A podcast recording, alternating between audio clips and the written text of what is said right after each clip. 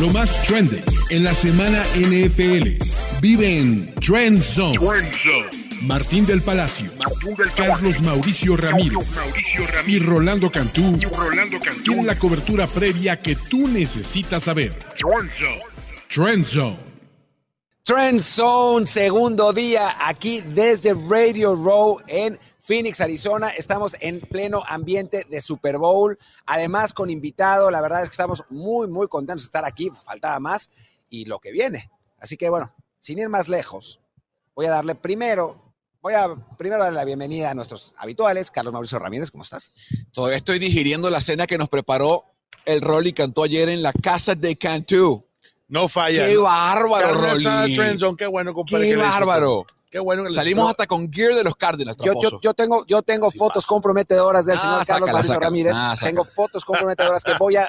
Ya no me quiso, no me quiso dar el dinero que le pedí, así que las van a ver. No Les creo en prometo las sobornos. No creo en sobornos. Y bueno, tenemos aquí nada más y nada menos que a José Pablo Cuello, que es un periodista que todo el mundo conoce, expertísimo en estos, en estas lides. ¿Cómo estás, José Pablo? Muy bien, Martín, qué gusto conocerlos. Rolly, ya platicamos hace un rato. Señor. Lástima que no me invitaron ayer a Trenton, porque quizás así habría yo ligado invitación al, al asado a casa y de sobró Rolly. Ya carne. me platicó desde hace rato el Increíble. asado, pero bueno, a lo mejor para el próximo viaje. me- Igual no, ¿Eh? eh, oye, todavía pues, es temprano en la semana. Ah, todavía, no me o sea, digas. todavía se puede empalmar.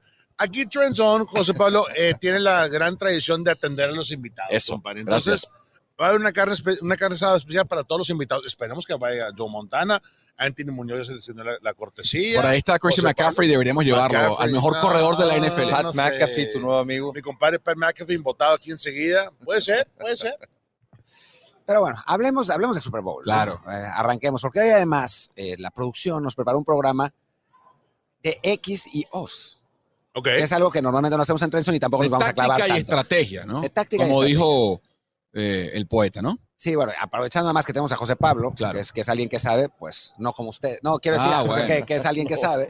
Eh, pues vamos, vamos a hablar de eso. Y la idea de hoy es eh, hablar de las tres claves que necesita cada equipo para poder tener ventaja en el Super Bowl. Aparte, José Pablo va a relatar el Super Bowl para México. Aparte, ¿no? Sí, De sí, sí, para Fox Sports tenemos esa suerte, así que vamos a andar. Claro.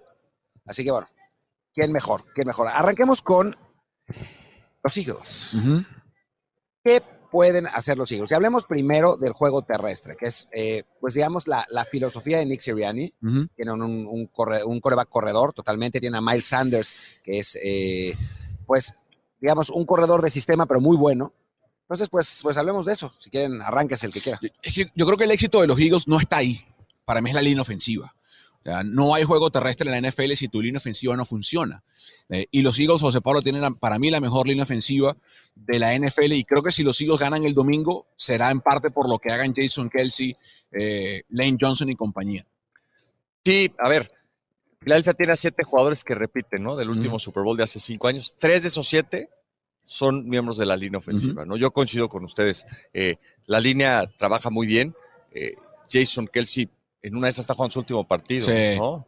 En la NFL y es un tipo brillante, es un gran líder. Eh, yo también creo que por ahí pasa parte del éxito, porque no nada más es Miles Sanders, ¿no? Porque igual Gainwell entra y, y tiene éxito, y porque buena parte de lo que hace el propio Jalen Hurts cuando va por tierra tiene que ver con eso, ¿no? Con el trabajo que hace en conjunto con la línea ofensiva. Entonces, si hablamos de claves, es si la línea ofensiva hace lo que ha hecho todo el año, no necesitan hacer mucho más, ¿eh? Sí, sí. Yo creo que tienen los elementos para ganarle en las trincheras a la defensa de Kansas City. José Pablo, ya hay un ritmo y creo que ahorita estamos viendo eh, ese ritmo a su máximo esplendor. ¿Por qué? Porque tú ves alinearse a Jason Kelsey, hacer los llamados, identificar al Mike Linebacker, eh, eso se traspasa a, a Jalen Hurts y de ahí arranca la jugada por tierra. Y cuando tú ves los bloqueos y compare, discúlpeme, pero tengo que decir, los panqueques con serope estuvieron brutales, como dice mi compadre Tomo Papá, en contra de los 49ers. Y cuando tú dominas a un frente tan agresivo, tan este, eh, respetado en la NFL, ahí es donde e- elevas tú la confianza. Ahorita es alinearse y sacar la bola, la corrida ya está, el balón ya está en las manos de cualquier, de Miles Sanders o Gainesville. Y creo que eso es el ritmo que trae ahorita el equipo de los hijos. Cuando tú corres de manera tan efectiva la bola, olvídate, no hay quien te pare, eres una máquina, tienes que intentarlo de nuevo. Aquí va a ser, Martín, permíteme, permíteme. Aquí va a ser la clave ¿qué tanto te vas a casar con el juego terrestre si es que los Chiefs se van arriba a 10 puntos? Porque ahí cambia la estrategia. Juegas detrás, sigues corriendo, sigues tu filosofía, tu game plan. Ahí es donde creo yo que podría cambiar un poco para los Eagles. Y ahora vamos a hablar, vamos a hablar del juego aéreo de Eagles, que es otra, otra de las claves, pero antes de eso déjenme darles algunas estadísticas que además, eh, pues sí apoyan lo que, lo que están diciendo de, de, la línea ofensiva, ¿no? Los Eagles son el mejor equipo de la liga corriendo dentro de los tackles, ¿no? Uh -huh. Nada de resbaladas, nada de jugadas por afuera, aprovechan eh, su mayor fortaleza. Y además tienen la ventaja en este partido que a los Chiefs les cuesta. Eh, defender ese tipo de carreras, ¿no? Son el, de acuerdo a Next Gen Stats, son el equipo 22 de la liga defendiendo esas, esas carreras eh, por el interior. Y además, Eagles no solamente lo hace en, digamos, en, en, entre, las, entre las 20, sino que es el mejor equipo en zona roja. Hizo 22 touchdowns uh -huh. corriendo entre los tackles. Así que, eh, bueno, estamos hablando de, sí, es verdad, eh, tienen esos buenos corredores, tienen a Jalen Hurts, obviamente, eh, pero esos tackles, esa línea, eh, abre los huecos como para eh, poder generar la, pues, esa efectividad. Y no solamente los huecos que abren, sino es que restablecen la línea de golpeo. Si tú ves, ves el video de los All 22 contra el equipo, contra San Francisco, gracias por darme otra jaqueca. Sí tú ves que constantemente, José Pablo, la línea de golpeo se restablecía 4 o 5 yardas por delante del snap de Kelsey. Entonces, eso hace que una carrera de Rolly de 2-3 sea de 7-8 o de 4-5 sea de 10-11. Ahí está para mí, insisto, la clave en el partido. Y si los Chiefs pueden hacer algo defensivamente hablando, va a ser en los linebackers. Porque vimos lo que pasó contra San Francisco. Eh, Fred Warner se queda paralizado porque era el espía de Hurts y tiene que siempre o sea, no puede ganar, no puede hacer trampa y gotear hacia el lado que el corredor va porque no sabe si Hurts sale por el otro lado, en vez de 10, 15 son, es un house call y se acaba el partido. Mira, Entonces, yo, yo, te voy a decir una cosa, eh, con todo respeto para los, para los apoyadores, los linebackers de Kansas City, yo no estoy muy seguro que estén ni siquiera cerca del nivel que tienen no, no están. Fred Warner y Greenlaw. No, no, no, no, no están. Con toda franqueza, Bolton, Gay y compañía, no, no, los veo cerca, no, no, veo cómo vayan a marcar diferencias. Yo digo, complementando un poco lo que estamos hablando, si hay un jugador estelar en la defensa de Kansas City es Chris Jones. Uh -huh. ¿no? Si tú corres la bola, la efectividad de Chris Jones de forma automática empieza a reducirse. ¿no? Yo creo que si esta línea tiene la capacidad de saber dónde está Chris Jones, se supone que jugará contra Kelsey buena parte del tiempo, pero Jones puede moverse, ¿no? Uh -huh. Ir a buscar al eslabón débil de la línea ofensiva no hay eslabón débil en la línea sí, En teoría es Jordan Mailata, que permitió seis capturas, pero es pero... complicado. Es difícil porque como a la defensiva o a la linebacker, si tú te bajas a la caja este, en contra de ese RPO de Jalen Hurts que tú mencionas, Martín, tienes que jugar una técnica y en inglés se llama surf it, tienes que jugar el cutback, o sea, a, a cerrar el hueco para que bote la jugada y si bota la jugada, ahí ya tiene soporte por fuera de los uh -huh. linebackers que menciona José Pablo. Yo creo que al final del día estás viendo este, el, el, el, hecho de que tú tengas que congelar a un linebacker, a Fred Warner, uh -huh. a Bolton como espía, porque hay peligro por el lado de Jalen Hurts, eso enriquece totalmente el juego terrestre que tienen los Eagles y por eso es mejor juego terrestre que Chiefs. Hablemos, hablemos un poco de la segunda clave que tiene que ver también con lo que dice José Pablo, ¿no? Que es en el juego aéreo, de, de, Eagles, ya sabemos que tiene a AJ Brown, a Devonta Smith, a Dallas Gethert, es un equipo que ataca muy bien las zonas medias, uh -huh. ¿no? Que es precisamente una de las, de las debilidades de, de, Kansas City. ¿Cómo ven ustedes a esta, a esta ofensiva por aire de eh, Filadelfia? Le, digamos que le pusieron un, un buen vestido sí. a Jalen Hurts, ¿no? Que era algo que le necesitaba, que necesitaba el año pasado. Esta vez se, ve, se ha visto bien cuando ha tenido que lanzar, eh, menos contra San Francisco, que no tanto. Sí. ¿Cómo ven el partido? Mira, yo creo que Jalen Hurts tiene varias cosas, pero la más importante es la que tú mencionas. Un coreback, cuando tiene tantas alternativas, ¿no? A alguien va a encontrar sí. en cobertura uno a uno, a alguien va a encontrar desmarcado, ¿no? Y Hurts tiene movilidad, sabe escalar la bolsa, sabe ir hacia los costados, gana tiempo. Entonces, pues, no hay defensa, ya lo vimos con la mejor defensa de la liga, la de los 49ers, que pueda mantener a todos esos jugadores que tú ya mencionaste cubiertos durante más de dos o tres segundos, ¿no? Entonces, a mí me parece que sin ser el fuerte de Jalen Hurts, cuando lo han exigido, Hurts ha sido efectivo, ha sido preciso, y la verdad, Martín, toma casi siempre la mejor decisión. No se equivoca con frecuencia, no es un mariscal de campo errático, muy seguro con el balón.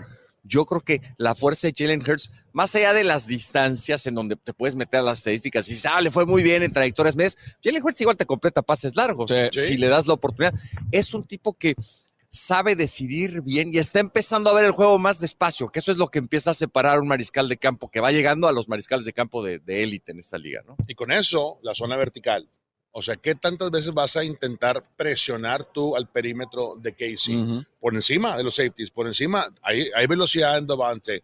AJ tampoco este, corta malas tunas. O sea, tienes que ir en algún momento y eso obliga a que el game plan se ajuste, Carlos. ¿Por qué? Porque, oye, la zona vertical, si me quemas eh, un bombazo de 40, 50 yardas, e, eso ya cambia el partido, ya estás en rango prácticamente de gol de campo para el equipo de los hijos y tienes que estar respetando la zona vertical. Eso abre, si te echas mucho para atrás y defiendes eso, la zona de media, ¿no? Entonces, ¿qué vas a hacer? ¿Te vas a poner en cobertura personal, uno a uno, man? ¿O vas a, vas a sentarte en zona y vas a confiar el proceso que los, el frente defensivo que tiene este KC haga la chamba? Ah, yo creo que una cosa va atada con la otra. El juego terrestre desbloquea el juego aéreo para los Eagles el juego intermedio.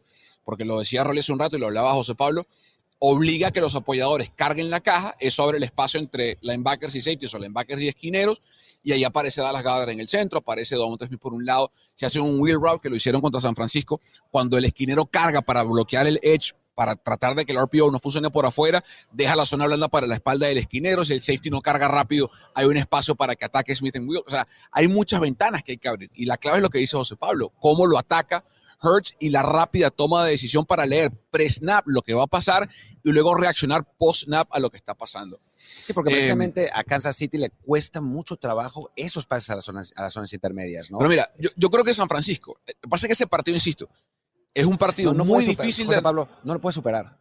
No, pero, o sea, llevamos, llevamos, llevamos, semana y media hablando. Pero más allá de superarlo.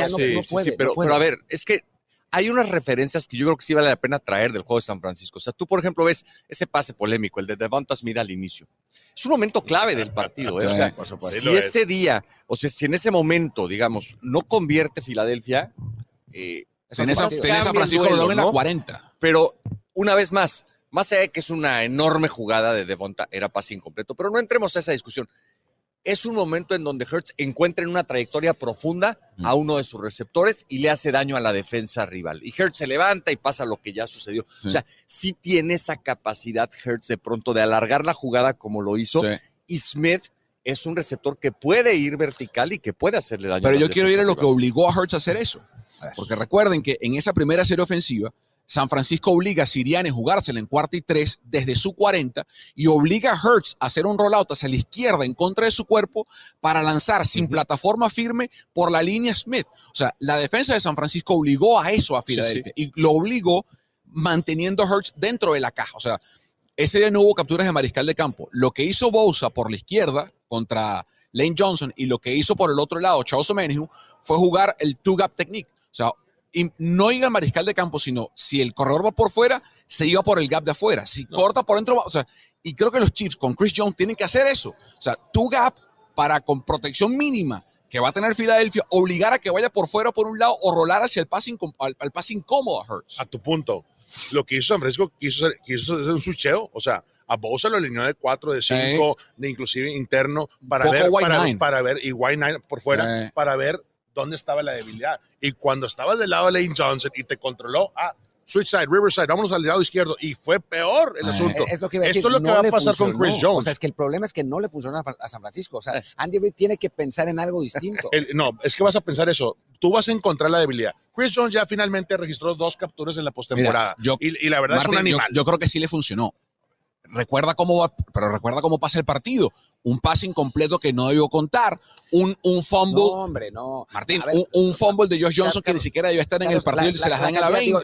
ya, para no volver al, al, digamos, al me encanta eso. de resbaladas a wheel routes. La, vamos. La, cantidad, la cantidad de carreras por el interior que hizo Filadelfia en ese partido fue impresionante. Todas le salían. Y sobre todo en zona roja, cerca de zona roja. O sea, que San Francisco no tuvo respuesta a eso. Que lo que pasa es que el partido determina un poco que eso sea lo que suceda, ¿no? O sea, el otro día leí una estadística que me sorprendió muchísimo. Filadelfia creo que tira en toda la temporada 22 eh, pases cuando tiene la ventaja. 22 pases. O sea, en cuanto se ponen adelante, dicen, ¿y ni para, qué, vamos al aire? Y eso pasa. Y, ahí, y ahí, José Pablo, es cuando viene la estrategia ¿Qué queremos ver, Martín? Un shooter, ayer lo platicábamos. Sí. Shooter, todo el mundo quiere shooter. A ver, papá, no quiere shooter Jalen Hurts, porque no, No. te puedes poner al No, tú por con- tú. con Pero si tú controlas la bola, como dice José Pablo, a Y- ver, al final del día, si el marcador vas abajo 14, 13 puntos o 10, ¿qué vas a hacer, Sirianni? A ver, ¿Vas aprovecha, aprovecha. eso, y eso pasa O vas porque a decir, ok, vamos a seguirle dando la bola. y eso pasó porque los Eagles fueron el mejor equipo de primera mitad en la NFL en la temporada. Fueron más 149 en el diferencial de puntos. Te toman ventaja de 10-14, te estiran posesión y el juego se acaba y no te das cuenta. Lo que vamos a eh, hablaremos un poco más adelante cuando hablemos de Chiefs, porque creo que los Eagles no enfrentaron a ningún equipo con la explosividad de Chiefs como para regresar de esos 10, 14 puntos en la temporada. Pero antes, hablemos de Jalen Hurts, ¿no? Hablemos un poco de Jalen. Hurts, que es, eh, digamos, hablamos mucho en general de la línea ofensiva de Eagles, de las armas que tiene, que tiene en el juego aéreo, pero el propio Hurts ha tenido un desarrollo muy importante esta Sí. temporada, ¿no? O sea, no es el mismo coreback del, del año pasado.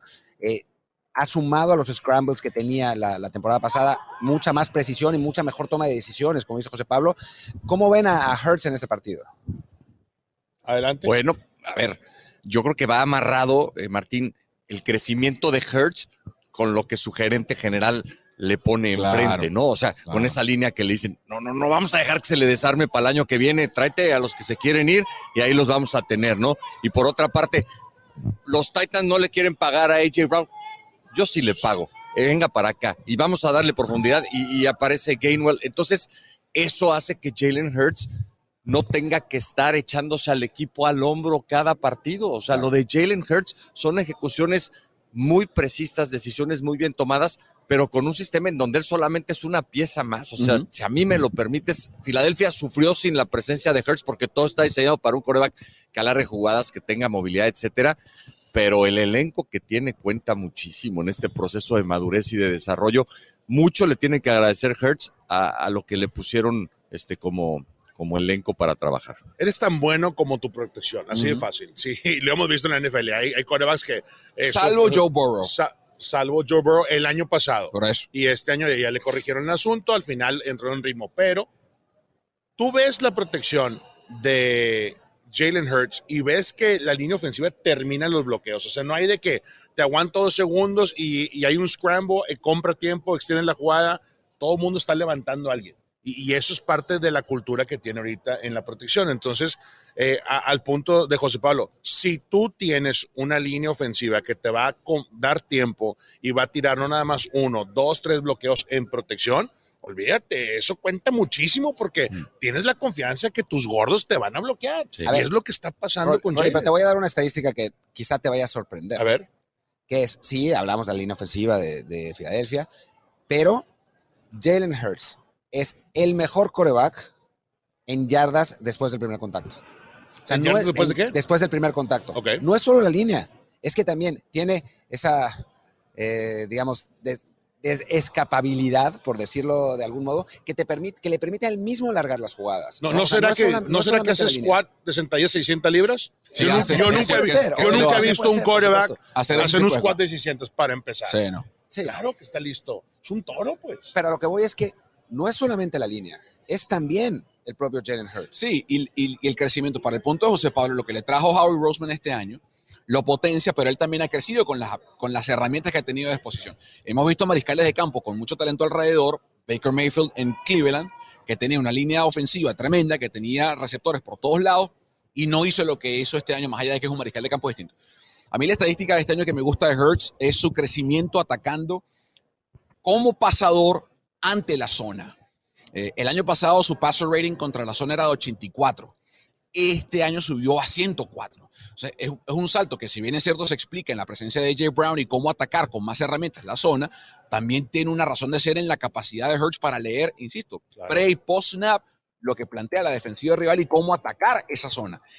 Y a Filadelfia lo defienden mucho en zona por el pase, por el juego terrestre, lo que obliga justamente como corredor Hurts a que la defensiva proponga. Entonces, el equipo de los Chiefs yo creo que va a plantear algo similar y estará en Hurts en un partido de altísima presión que nunca ha vivido antes, ni con Oklahoma, ni con Alabama, ni mucho menos con Filadelfia, cómo responder a esa presión eh, de estar en un Super Bowl. Hablando de altísima presión, presiona altamente a la gente para que nos digan qué pueden hacer que tienen que hacer. Tienen que dejar un review de cinco estrellas en Apple Podcasts, en Spotify, donde sea que escuchen el podcast de Trend Zone. Cinco estrellas de review. Y lo más importante, tienen que ir al canal de YouTube, suscribirse, dejar like a este video y todos en el canal de YouTube oficial de Mundo NFL. Y bueno, hablemos de los Chiefs, ¿no? Hablemos de los Chiefs. Eh, empecemos por algo que no se habla, de lo que no se habla tanto. Patrick Mahomes. Nadie sabe quién es Patrick Mahomes, quién es, quién es ese jugador. No, de juego terrestre, ¿no? Eh, Un juego terrestre que ha encontrado una, pues una resurrección, digámoslo de algún modo, eh, en las piernas de Pacheco. Jerry McKinnon, que tuvo un muy buen final de temporada regular. Es, es un equipo que además en, en, zona roja ha corrido muy bien sí. en, en, las últimas, en las últimas semanas. Eh, platiquemos un poco de eso antes de entrar a lo obvio, ¿no? Que ya sabemos qué es lo obvio, pero, pero creo que hay algunas cosas interesantes en Kansas City que no sean solamente el brazo de Patrick Mahomes.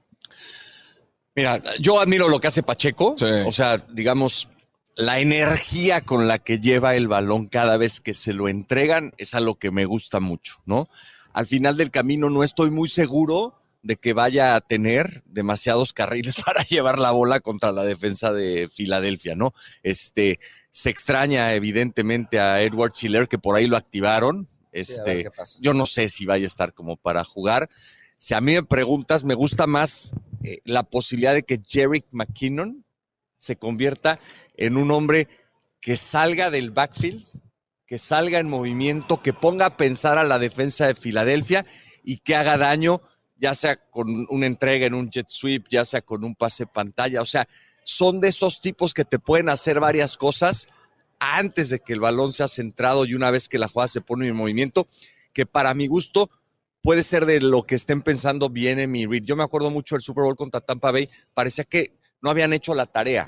Los Chiefs se quedaron sin opciones y le dijeron a Mahomes, pues a ver qué ver inventas, qué ¿no? Ball, ¿no? Y, y, y Mahomes, por más que hizo, pues no pudo.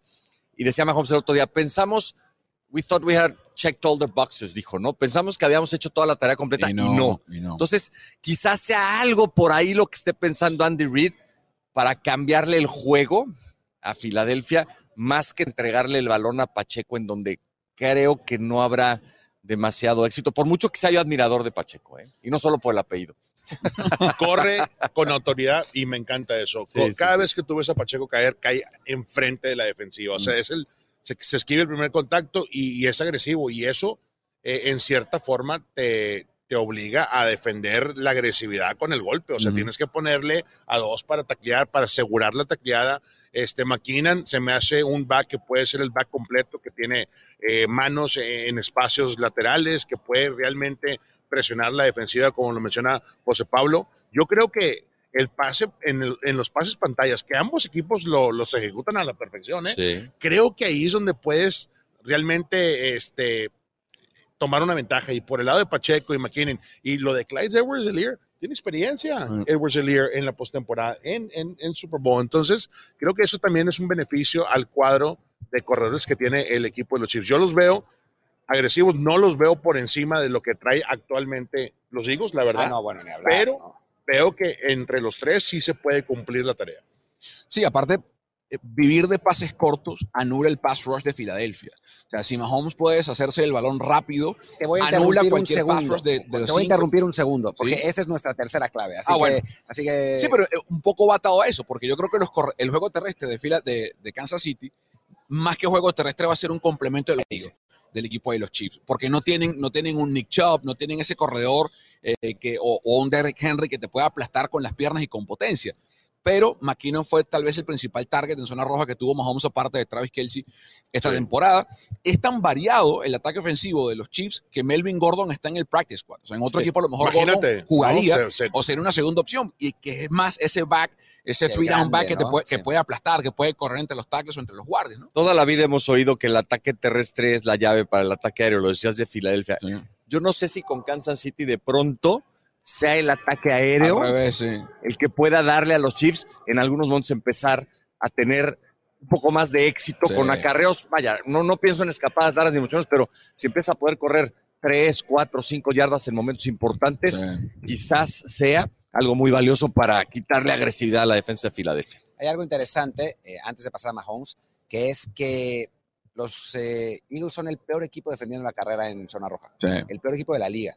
Así que por ahí, digamos, seguro Andy Reid conoce esa estadística y algo va a diseñar. Pero bueno, hablemos de Mahomes, ya para, para entrar al, al tema que decía Toma Papá. Obviamente conocemos a Mahomes, conocemos el brazo de Mahomes, bueno, conocemos la, la- la capacidad en general de improvisación, la precisión. Es para mí, creo que coincidimos, no sé si José Pablo, pero bueno, en, en este show, que es el mejor quarterback de la liga en este momento. coincido. Eh, pero también tiene mucho que ver en la efectividad del ataque de Chiefs, lo que dice Toma Papá, ¿no? Esas, esa inteligencia, esa imaginación de Andy Reid a la hora de diseñar jugadas eh, para pases cortos, ¿no? De, de darle la pelota a ese cuerpo de receptores que no tiene una estrella, pero que son todos muy buenos con el balón en las Sí. manos, ¿no? Creo que es importante también. Sí, na- nada frustra más a un pass rusher que no llegar. O sea, que, que alinearse, poner la mano en la tierra o, en el two-point stand y no llegar. O sea, no tocar al mariscal de campo. Sentir que su esfuerzo físico es en vano.